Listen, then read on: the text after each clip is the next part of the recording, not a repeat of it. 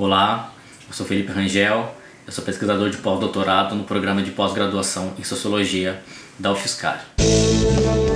Clique Ciência, um dropcast sobre pesquisas científicas desenvolvidas no Brasil, na voz dos próprios pesquisadores. Eu vou falar aqui rapidamente sobre a pesquisa que deu origem à minha tese de doutorado, defendida em 2019, e que agora tem sido desdobrada é, nesse projeto de pós-doutorado que eu venho desenvolvendo. É, foi uma pesquisa sobre as transformações do comércio popular em São Paulo, né, mais especificamente na região do Brás, no centro da cidade.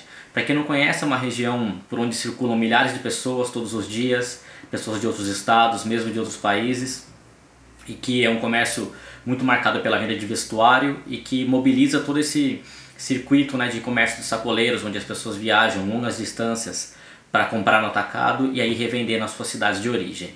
É, eu estava interessado, na, quando comecei essa pesquisa, em entender um pouco mais sobre as mudanças do trabalho no Brasil, é, entender como a informalidade ela tem sido reconfigurada, que mudanças têm sido provocadas é, nas experiências de trabalho por conta da disseminação desse discurso empreendedor. E aí eu apostei é, que analisar o, o, trabalho no comércio popular, essa atividade que é histórica nos centros urbanos brasileiros, é, seria um posto de observação interessante para a gente pensar é, esses processos. Né? Tá, vinha me interessando também por analisar é, esses processos de gestão do, do, dos mercados populares, que têm sido mais orientados né, por uma lógica é, empresarial, né, com o deslocamento das atividades das ruas para shoppings populares, é, por novos processos de formalização. Então eu juntei essas duas escalas de análise, né, a experiência, as experiências de trabalho e uh, os processos contemporâneos de gestão dos mercados populares para tentar entender o que, que se passava então nesse universo. É claro que comércio popular é uma coisa muito ampla, né? diz de um universo muito amplo. Então, para entender o que tinha de novo nesse universo, eu foquei uh, naqueles trabalhadores que exerciam suas atividades em espaços fechados, né? não na rua. Mais especificamente, eu trabalhei uh, com a Feira da Madrugada ali do Brás, mas também em galerias e shoppings populares ali da região eu a partir dessa pesquisa de campo né com frequentando esses espaços de trabalho fazendo entrevistas eu pude discutir é, um conjunto de transformações que tem reconfigurado essa ocupação que tem provocado mudanças no perfil dos comerciantes que tem é, mudado as percepções é, sobre esse trabalho assim como é, mudanças nas expectativas que vão sendo construídas em torno dele eu tenho chamado esse conjunto de transformações de empresarização do comércio popular. Né? O que, que é essa empresarização? O que, que eu estou chamando disso? Né? Nesse caso, a gente pode destacar aqui a ação combinada de três processos fundamentais. O primeiro são as mudanças infraestruturais né, nesses mercados, é, com os investimentos nesses shoppings populares, né, mas também em hotéis, é, em restaurantes, né, toda uma, uma série de equipamentos para atender esses consumidores, que tem mudado então o espaço de trabalho.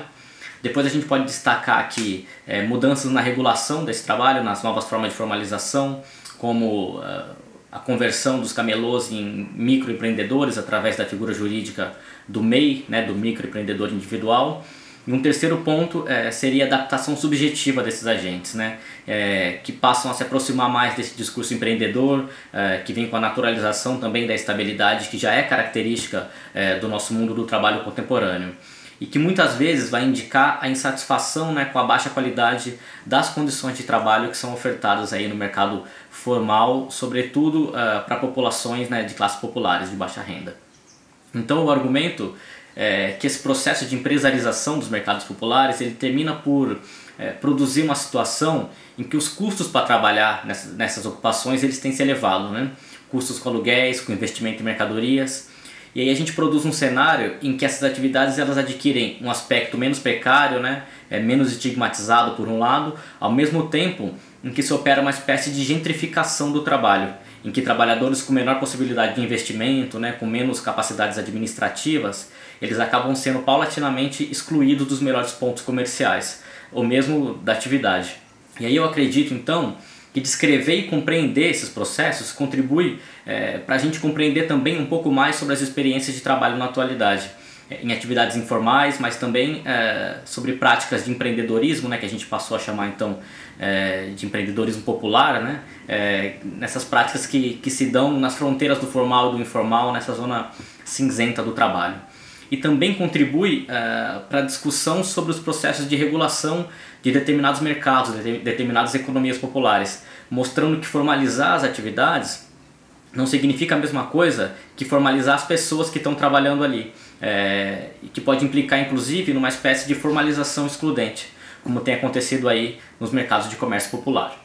Então, quem tiver interesse né, em conhecer mais sobre a pesquisa, sobre a tese, que ficou com o título A Empresarização do Comércio Popular em São Paulo, é, Trabalho, Empreendedorismo e Formalização Excludente, ela está disponível no repositório de teses da UFSCar.